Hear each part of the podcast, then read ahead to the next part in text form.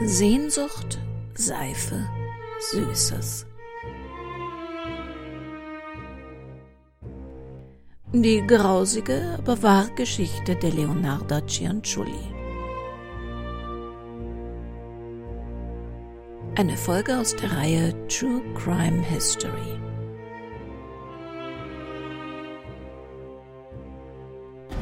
Erkennungsmusik Stephen Ross, Hamilton, New Zealand.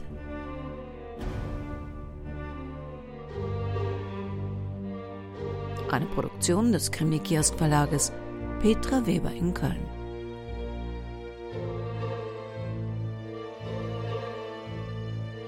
Sprecherin Petra Weber.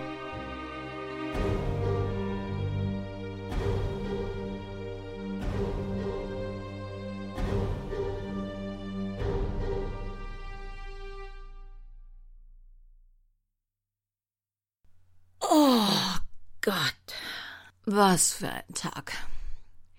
Haben wir jetzt alles raus oder habe ich was vergessen? Die Mahnung für die Baldurmauer muss noch fertig gemacht werden. Aber da ist eh nichts zu holen. Das können wir auch morgen machen. Ah, was sehen meine übermüdeten Augen? Schokokekse? Selbst gebacken? Sieht so aus. Ähm, ja, greifen Sie zu. Sind von Ihrer Lieblingsnachbarin. Was, Frau Bergmann kann backen? Sie hat sicher gemerkt, dass ich meine Baustellenstiefel jetzt immer brav vorm Eingang ausziehe. Ha? Mmh. Wow. Also, backen kann sie. Alle Achtung. Hm, vielleicht ein bisschen ja, süß. Hm, eigentlich genau richtig. Und so, ja, so knusprig. Sie greifen nicht zu? Nö, ich stehe heute nicht so auf Schokokekse. Ha, lassen Sie mich mal raten. Ihnen ist eine von Ihren True Crime Geschichten auf den Magen geschlagen. Ha? Raus damit, um was ging es? Mir verdirbt so schnell nichts den Keksappetit.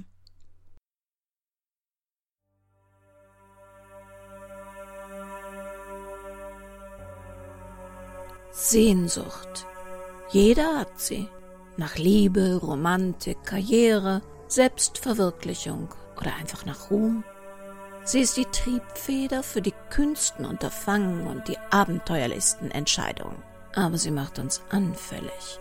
Letztlich ist unsere eigene Sehnsucht der Grund, warum wir jenen ins Netz gehen, die sie erahnen, geradezu riechen, wie Raubtiere ihre Beute und die uns Fallen stellen, aus denen wir nicht mehr entkommen. Raubtiere und Mörder wie Leonarda Cianciulli, die eine Meisterin der Manipulation durch Sehnsucht war. 1894 eine Klosterschule nahe Florenz. Serafina Marano, schön wie ihr Name und blutjung, wird im heißen August des Jahres 1894 von ihren Eltern mit einer Kutsche vor den Mauern ihrer Klosterschule abgeholt. Doch die Droschke der unglücklichen Familie wird überfallen, und ein heißblütiger Jüngling namens Salvatore di Nolfi entführt die unschuldige Schönheit, um sie brutal zu vergewaltigen. Schon wenige Wochen später offenbart sich, dass der grausame Akt nicht ohne Folgen geblieben war, und Serafina wird gezwungen, ihre Schande durch eine Heirat mit Salvatore zu beenden. Die kleine Tochter, die ihnen geboren wird, nennen sie Leonarda, was die Bärenstarke bedeutet. Doch die junge Mutter verkraftet die Demütigung und ihren vergewaltigenden Ehemann nicht. Leonarda ist ihre tägliche Erinnerung an den schlimmsten Tag ihres Lebens, den Anfang ihres Unglücks, und deshalb quält sie das unschuldige Mädchen bis aufs Blut. Was nach dem Tod Salvatores und einer Neuverheiratung der Mutter noch schlimmer wird.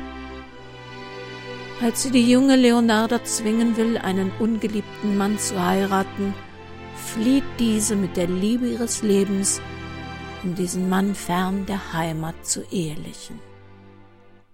Tja, Und diese Geschichte ist völliger Blödsinn. Ein erlogenes, erfundenes Märchen, das unser aller tief verwurzelte Sehnsucht nach tragischen Dramen erfüllen soll. Und so finden sich selbst heute noch auf vielen Webseiten inklusive der deutschen Wikipedia-Seite Informationen zum Start ins Leben der Serienmörderin Leonarda Cianciulli, die mit einer erfundenen Vergewaltigung und einem völlig falschen Geburtsdatum beginnen.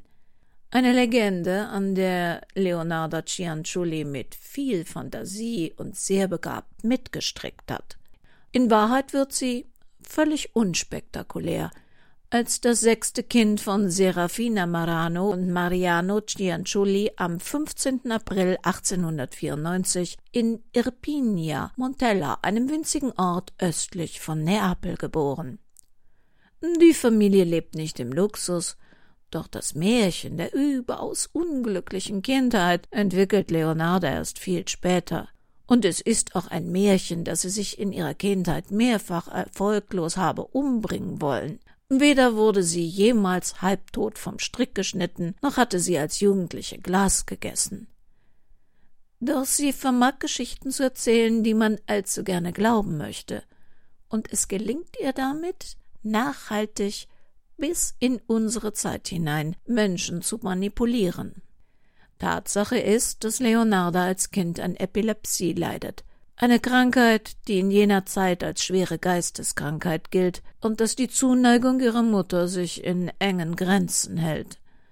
Dem Familienfrieden ist es dabei auch nicht besonders zuträglich, dass die jugendliche Leonarda immer mal wieder verhaftet und verurteilt wird, wegen Diebstahls, Betrug Raub mit einem Messer. Monate verbringt sie vorbestraft in Gefängnissen. Zum endgültigen Bruch mit ihrer Familie kommt es, als sie 1917 mit 23 Jahren aus Liebe und gegen den Willen ihrer Eltern Raffaele Panzardi heiratet. Leonarda, die wie in jener Zeit in diesem Ort üblich von ihren Eltern einem Cousin versprochen war, verlässt im Streit ihren Heimatort. Es heißt, ihre Mutter habe sie zum Abschied verflucht, was dazu führt, dass Leonarda nie wieder Kontakt mit ihrer Familie aufnimmt. Doch die junge Frau ist im Aberglauben verfallen. Sie fürchtet den Fluch ihrer Mutter Ängstlich besucht sie immer wieder Wahrsager, die ihr schreckliche Dinge vorhersagen und sie in ihrer Angst, verflucht zu sein, bestärken. Sogar ein Erdbeben im Jahr 1930, das ihr Haus zerstört und ihren ganzen Besitz vernichtet, führt sie auf jenen mütterlichen Fluch zurück. Einer der zahlreichen Wahrsager, die sie aufsucht, verheißt ihr, sie werde zunächst im Gefängnis und später in einer Irrenanstalt enden. Ein anderer sagt ihr vorher, dass sie Kinder bekommen werde, aber alle sterben würden. Und tatsächlich, Leonarda wird ständig schwanger. Bei siebzehn Schwangerschaften erleidet sie dreimal eine Fehlgeburt, zehn weitere Kinder sterben im ersten Jahr nach ihrer Geburt. Selbst unter Berücksichtigung der hohen Säuglingssterblichkeit jener Zeit ist es schon eine erstaunlich hohe Anzahl toter Babys im Nachhinein, wenn man weiß, dass ihre Mutter eine Serienmörderin werden wird. Liegt es womöglich an den vielen seltsamen Zaubertränken und Schutzmittelchen, die sie gegen den Fluch bei ihren Kindern einsetzt? Und tatsächlich steht auch ihre Ehe unter keinem guten Stern. Raffaele ist inzwischen Alkoholiker nach einigen Umzügen, die unter anderem durch aufgeflogene Betrügereien und Diebstähle Leonardos notwendig werden, lebt die Familie nun in Norditalien, in Correggio, circa 170 Kilometer südlich von Mailand. Vier ihrer Kinder überleben, dank des Zaubers einer Hexe. Das zumindest glaubt Leonarda Cianciulli. Nardina, wie Leonarda sich von Freunden nennen lässt, entwickelt sich zu einer, wie wird man heute sagen, Social Networkerin. Sie hat einen kleinen Laden, handelt mit Kleidung und Möbeln. Sie hört gut zu, was in ihrer Umgebung gebraucht wird, wonach ihre Nachbarn sich sehnen, und bringt Leute, die einander nützlich sein könnten, zusammen. Sie gibt auch mal süßes oder salziges Gebäck aus, wird zu einem respektierten und geschätzten Mitglied der kleinen Gemeinde in Correggio. Man fragt sie um Rat, bittet sie um Hilfe. Leonarda, die bekennende, glühende Faschistin. Man munkelt, die Frau, die so offensichtlich an Magie und Zauberei glaubt, sehe selbst für einige ihrer Nachbarn in die Zukunft. So vertraut man der immer hilfsbereiten und wenn auch ein wenig exzentrischen, weil mit den Mächten des Jenseits verbundenen Nardina, erzählt ihr von Problemen und Träumen. Derweil wird Leonarda Cianciulli geradezu hysterisch über das Leben ihrer vier verbliebenen Kinder, insbesondere über das ihres ältesten Sohnes Giuseppe. Inzwischen ist es 1939. Das Leben seiner Söhne im Europa jener Zeit zu schützen, erfordert besondere Anstrengungen. Denn Mussolini bereitet Italien auf den Zweiten Weltkrieg vor, und es zeichnet sich ab, dass auch Leonardos Sohn Giuseppe zur Armee und in den Krieg eingezogen wird. Ein unerträglicher Gedanke, Giuseppe im Krieg, getötet in der Fremde. Ob nun wirklich Wahnsinn oder nur ein weiteres von ihr ausgedachtes Märchen, Tatsache ist, dass Leonardo Cianciulli auf die wahnwitzige Idee verfällt, wenn das Schicksal das Blut eines Toten will, dann könne sie den Göttern alternativ womöglich ein anderes Leben für das ihres Sohnes anbieten – und sie hatte auch schon eine Idee.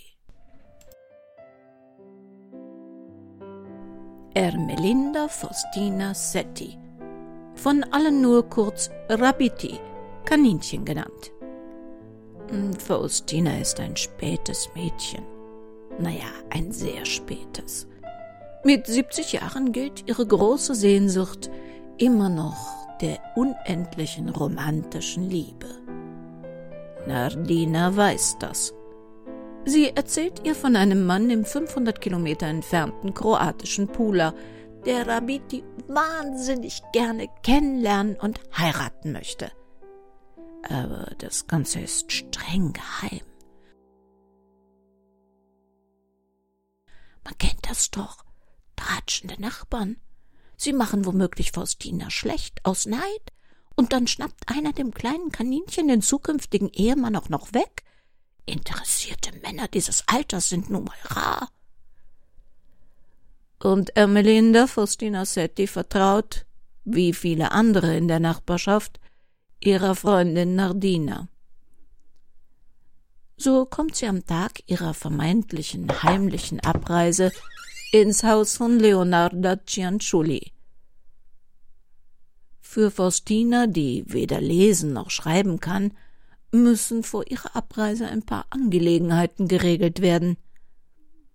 Leonarda hatte sich freundlicherweise angeboten, ein paar Schriftstücke, Briefe und Postkarten für Faustina aufzusetzen, Nachrichten an entfernte Angehörige, denen sie von ihrem Glück in der Ferne berichtet, und ein Schreiben, das sich ihre Freundin Leonarda Cianciulli um ihre finanziellen Angelegenheiten während ihrer Abwesenheit kümmern soll.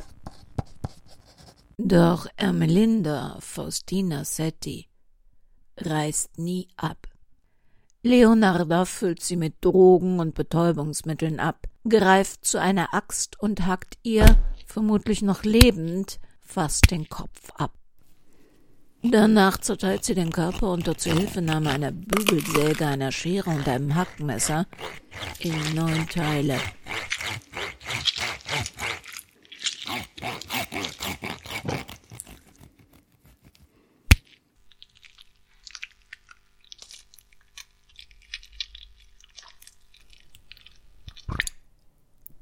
Und nachdem sie ihn ausgeblutet hat, wie ein echtes Kaninchen, gibt sie die Teile in einen großen Topf. Neun Kilo Ätznatron kommen hinzu und dann kocht sie Knochen und Fleisch unter ständigem Rühren zu Seife. Rabeti ist verschwunden, aufgelöst in einem Kochtopf.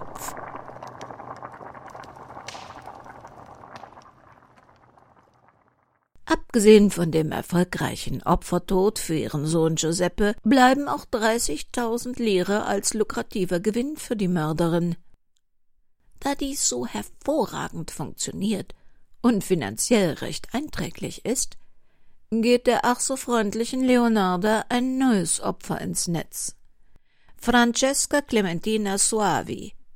Ihre Sehnsucht gilt nicht einer romantischen Beziehung – Sie träumt von einer Festanstellung als Erzieherin in einem anderen Ort. Dort möchte sie womöglich Karriere machen. Und Leonarda hat da auch von was Passendem gehört. Im gut 100 Kilometer entfernten Piacenza wartet ein Traumjob in einer Mädchenschule auf die alleinstehende Frau. Natürlich alles wieder unter strengster Geheimhaltung, damit ihr niemand den Job wegschnappen kann. Auch Francesca Clementina schreibt im September 1940 Postkarten, ohne dabei zu erwähnen, wo sich der neue Job befindet. Schließlich soll niemand davon wissen, bevor alles vertraglich unter Dach und Fach ist. Sie selbst kann diese Postkarten jedoch nie absenden, denn auch sie wird betäubt, zerhackt und findet ihr Ende kochend und brodelnd mit Ätznatron in einem riesigen Seifentopf. Die Postkarten nimmt Leonardos Sohn Giuseppe mit nach Piacenza und verschickt sie von dort aus. Gewinn der Aktion circa 3000 Lire. Offensichtlich nicht genug, denn schon kurz darauf beginnt Leonardas Mörderspiel erneut. Opfer ist diesmal die 59-jährige Opernsängerin Virginia Cacioppo, einst eine erfolgreiche Sopranistin, die nach einem Studium am Mailänder Konservatorium Arien von Bizet, Verdi, Puccini und Mozart mit bedeutenden Dirigenten der Zeit aufführte und deren Ehemann schon vor 16 Jahren nach nur zweijähriger Ehe plötzlich verstarb – und sie damit viel zu früh zur gelangweilten Witwe machte, die nun in Correggio vom verblassten Ruhm träumt und sich nach einem bisschen Glamour in ihrem Leben sehnt. Blind vor Sehnsucht nach Glanz, Gesellschaftsleben und einem Neuanfang, folgt sie brav wie ihre Vorgängerinnen den Geheimhaltungs- und Briefschreibanweisungen Leonarda Cianciullis. Mein Leben ist wie ein Roman. Und es wird wie ein Roman enden, gesteht Cacioppo ein paar Tage vor dem 30. November 1940 einem Freund. Sie soll Recht behalten, denn auch sie landet natürlich betäubt und zerhackt, letztlich im schon bereitgestellten Seifentopf die angeblich so mitfühlende und sich so rührend um ihre Mitmenschen kümmernde Nardina zeigt beim brutalen Töten und ungewöhnlichen Entsorgen der Leichen nicht einen einzigen Funken Mitgefühl. Später wird Leonarda sogar hämisch verkünden, dass Virginias dickes weißes Fleisch eine extrem cremige Masse ergab, die sie besonders lange kochte und ihr Eau de Cologne hinzufügte. Die feinen, cremigen Seifenstücke verkauft und verschenkt sie in der ganzen Stadt.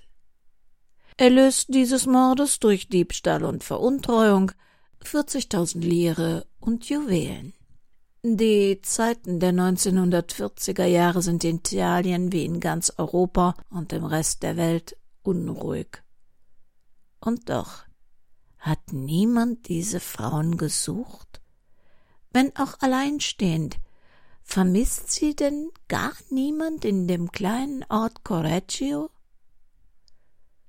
Es gibt seltsame Gerüchte, und eine der Frauen wird letztlich doch noch vermisst und gesucht. Leonardas letztes Opfer die Sopranistin Virginia Cacioppo. Die Schwester ihres verstorbenen Ehemannes, Albertina Fanti, will den seltsamen Briefen und Behauptungen keinen Glauben schenken und geht zur Polizei, die Kommissario Serrao anweist, der vermissten Sache gründlicher nachzugehen.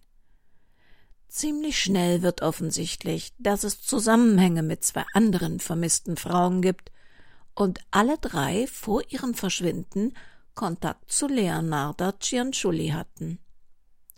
Doch diese weist empört alle Anschuldigungen zurück und droht mit Klage wegen Verleumdung. Kommissario Serrao erscheint es auch ein wenig unwahrscheinlich, dass die zierliche Leonarda mit 1,50 Meter Größe und 50 Kilo Gewicht erwachsene Frauen überwältigen könnte und ihre Leichen zum Verscharren durch die Gegend schleppt. Ein Priester, ein Freund von Leonarda, gerät unter Verdacht, und Leonardas Sohn Giuseppe, ein kräftiger junger Bursche. Er könnte der Mörder sein. Wer sich an dieser Stelle fragt, wieso nicht Leonardas Ehemann unter Verdacht gerät. Nun ja, der Säufer Raffaele gilt schon seit geraumer Zeit als spurlos verschwunden. Albertina Fanti hat eine Liste von Staatsanleihen mit Seriennummern und Betrag, die ihr ihre Schwägerin vor dem Verschwinden gegeben hat. Und dies ist auch der Schlüssel, der zum Durchbruch bei der Untersuchung führt, denn schon ein paar Tage nach Cacioppos Verschwinden hat Don Aldelmo Fratini, der Pfarrer von San Prospero, eine der Staatsanleihen in einer Filiale der Banco di San Prospero verkauft, die er von Leonarda Cianciulli bekommen hatte. Bei einer Durchsuchung im Haus Cianciulli Panzardi finden sich auf dem Dachboden eine große Axt, eine weitere kleine Axt, ein Marmorhammer und eine 48 Zentimeter lange Metallsäge sowie eine Seite der Gazzetta dello Sport vom 2. Dezember 1940 mit viel Blut. Als man außerdem Schmuck und weitere Anleihen des letzten Opfers bei Leonarda findet und auf ihren Konten seltsame Zahlungseingänge von Konten der anderen beiden Frauen entdeckt, entschließt sich Kommissario Serrao, Giuseppe zu verhaften und des Mordes anzuklagen. Dies ist der Moment für die Mutter Leonarda Cianciulli, die Morde zu gestehen. Um nichts in der Welt will sie zulassen, dass ihr Sohn Giuseppe ins Gefängnis kommt. Zunächst bringt man sie in eine Irrenanstalt, wo sie recht lange auf ihren Prozess warten muss. 1941 versucht sie dort tatsächlich erstmals sich umzubringen.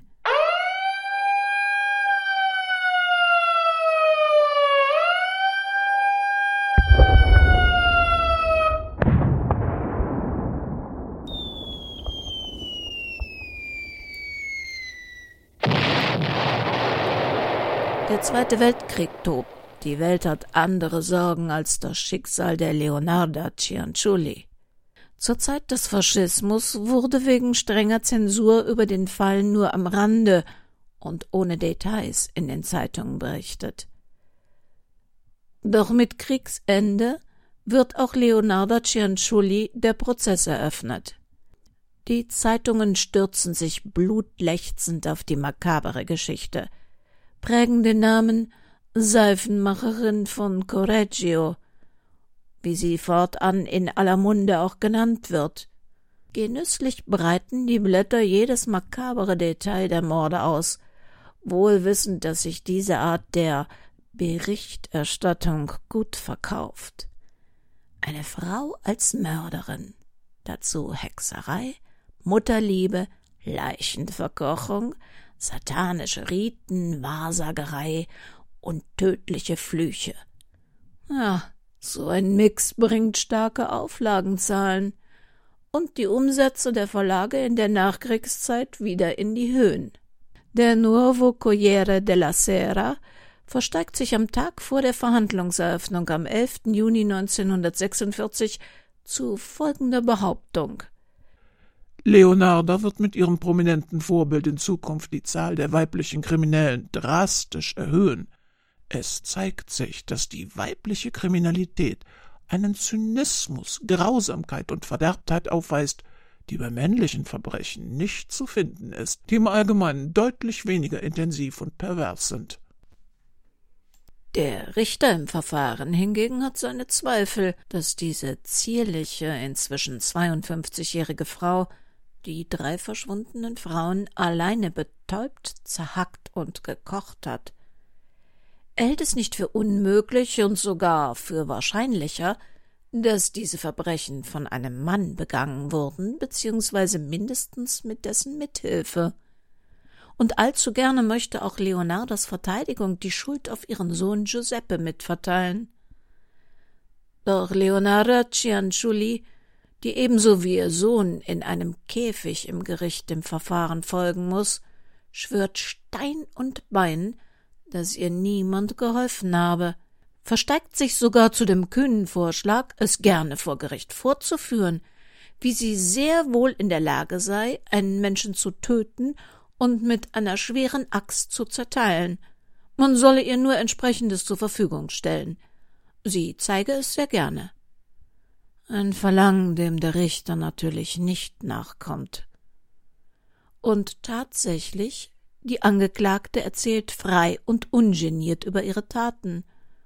Nebenbei erwähnt sie, dass sie eine großartige Italienerin sei, die die kupferne Schöpfkelle, mit der sie die Spezialseife gefertigt hatte, sogar im Krieg fürs Vaterland gespendet hat. Ja, dass sie sogar alle ständig im Ort an ihren Seifen und ihrem Gebäck kostenlos teilhaben ließ, die sie reichlich verschenkte. Das war doch sehr nett von ihr. Ja, und das mit den Juwelen und den Wertgegenständen, dem Geld. Na ja, sie ist gläubige Katholikin und als solche glaubt sie an die Auferstehung des Fleisches. Für diesen Tag hat sie alles aufgehoben, um es dann zurückzugeben. Dass dies nach dem chemischen Prozess der Verseifung besonders kompliziert, aber nicht unmöglich sein könnte, hm, das will sie einräumen. Man hätte ihr nur mehr Zeit geben müssen. Leonardas Verteidigung baut auf ihre übergroße Mutterliebe, ihrem Wahn, dass diese Menschenopfer die Götter besänftigen sollten, ihre Kinder nicht im Krieg zu töten, analog zur Göttin Tethys, die ihrem Sohn Achilles zu Unsterblichkeit verhelfen wollte. Professor Filippo Saporito, dessen Nachname Saporito makabererweise schmackhaft bedeutet, ist ein anerkannter Kriminalpsychologe – er versucht die Geschworenen zu überzeugen, dass Leonarda an einer hysterischen Psychose leide, dass sie geistig krank und deshalb unzurechnungsfähig ist. Aber das misslingt. Die Geschworenen halten die Methoden der Leonarda Cianciulli für zu raffiniert, um nur einem kranken Geist zu entspringen. Dazu der erhebliche finanzielle Vorteil, den sie aus dem Töten zog, Sie wollen sich auf die reine Wahnvorstellung und den Opfertodgedanken nur sehr widerwillig einlassen. Dennoch anerkennen sie eine teilverminderte Zurechnungsfähigkeit. Am 20. Juli 1946 wird Leonardo Cianciulli des dreifachen Mordes, des Raubes und der Leichenschändung für schuldig befunden. Da ihr teilweise Unzurechnungsfähigkeit zugesprochen wird, wird ihr Urteil auf 30 Jahre Gefängnis und drei Jahre geschlossene Psychiatrie festgesetzt. Ihr Sohn Giuseppe wird mangels Beweisen einer Mittäterschaft freigesprochen. Was wurde aus Leonarda Cianciulli und ihrem Sohn Giuseppe? Giuseppe, der den Namen Panzardi seines Vaters übernahm, verschwand aus dem Sichtfeld der Öffentlichkeit. Über ihn ist seit Prozessende nichts mehr bekannt. Die verurteilte Mörderin Leonarda Cianciulli wurde ins Gefängnis überstellt, wo sie mit Hilfe ihrer überaus geschäftstüchtigen Anwälte ein fast 800 Seiten umfassendes Buch mit dem Titel Bekenntnisse einer verbitterten Seele schrieb. Es trägt mit seinen vermeintlich autobiografischen Erinnerungen, die fast überwiegend erfundene Märchen sind, zur Legendenbildung der Seifenmacherin von Correggio bei, die dazu führte, dass selbst heute noch kaum unterschieden werden kann, was wirklich passiert ist und was reine Erfindung einer Psychopathin und ihrer geldgierigen Anwälte ist. Dieses Buch, in dem geschmackvollerweise auch Gebäckrezepte enthalten sind, diente einer Reihe von Psychiatern als Grundlage, Leonardo Cianciulli noch posthum eine theatralische und narzisstische Persönlichkeitsstörung mit sadistischen Zügen, schizoid und paranoid zu attestieren. Im Gefängnis wollte übrigens niemand von ihrem durchaus köstlichen Gebäck, das sie da aus einfachsten Mitteln produzierte, kosten. 1960 stellte Leonardo einen Antrag auf Begnadigung, dem der Neffe der verstorbenen Opernsängerin die nötige zustimmende Unterschrift verweigerte. 24 Jahre verbüßt sie ihre Haft in einer Zelle, in der sie sogar Fernsehinterviews gibt, bis sie am 15. Oktober 1970 nach einem Schlaganfall mit 76 Jahren im Gefängnis von Pozzuoli stirbt. Da niemand sie beerdigen will, landet sie in einem Armengrab. Ihre sterblichen Überreste werden nach fünf Jahren ins Beinhaus des Stadtfriedhofs verbracht. Die Mordinstrumente, das Beil, Schere, Messer und Kochtopf, werden seit 1949 im Kriminologischen Museum in Rom aufbewahrt. Forensische Experten unserer Zeit bezweifeln, dass Leonardo die Taten wie beschrieben alleine hätte vollbringen können. Und sie bezweifeln auch, dass das Verseifen der Leichen so funktioniert hätte. Getestet haben sie es natürlich nicht.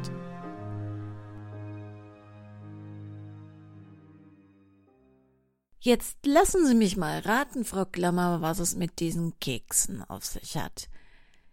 Die Cianciulli hat die Drogen und Betäubungsmittel in die Kekse mit eingebacken. Stimmt's?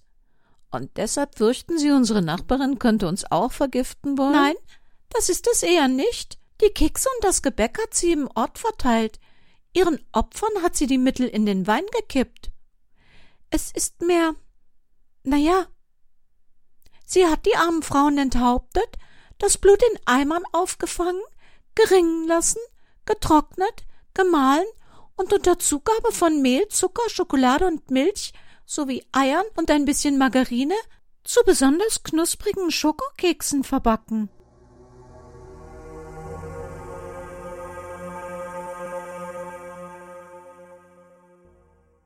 Wetten, dass Sie bei Ihrem nächsten Schokokeks an uns denken?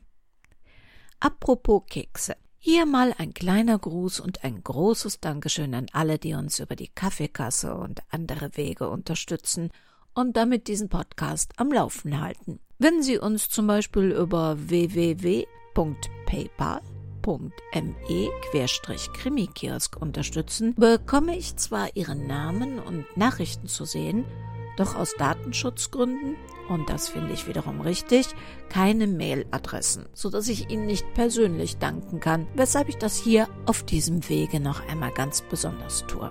Den Link zu den Quellenangaben dieser Sendung finden Sie hier in den Podcast-Infos und das Impressum auf unserer Webseite www.krimikirsk.de. Wir hören uns wieder am 31. Mai, dem letzten Donnerstag im kommenden Monat. Ob Sie nun eine Sehnsucht nach Familie und Freunden, nach Glück und Romantik oder einfach nur nach einer guten Geschichte haben. Passen Sie gut auf sich auf. Das Leben kann für jeden von uns sehr kurz sein.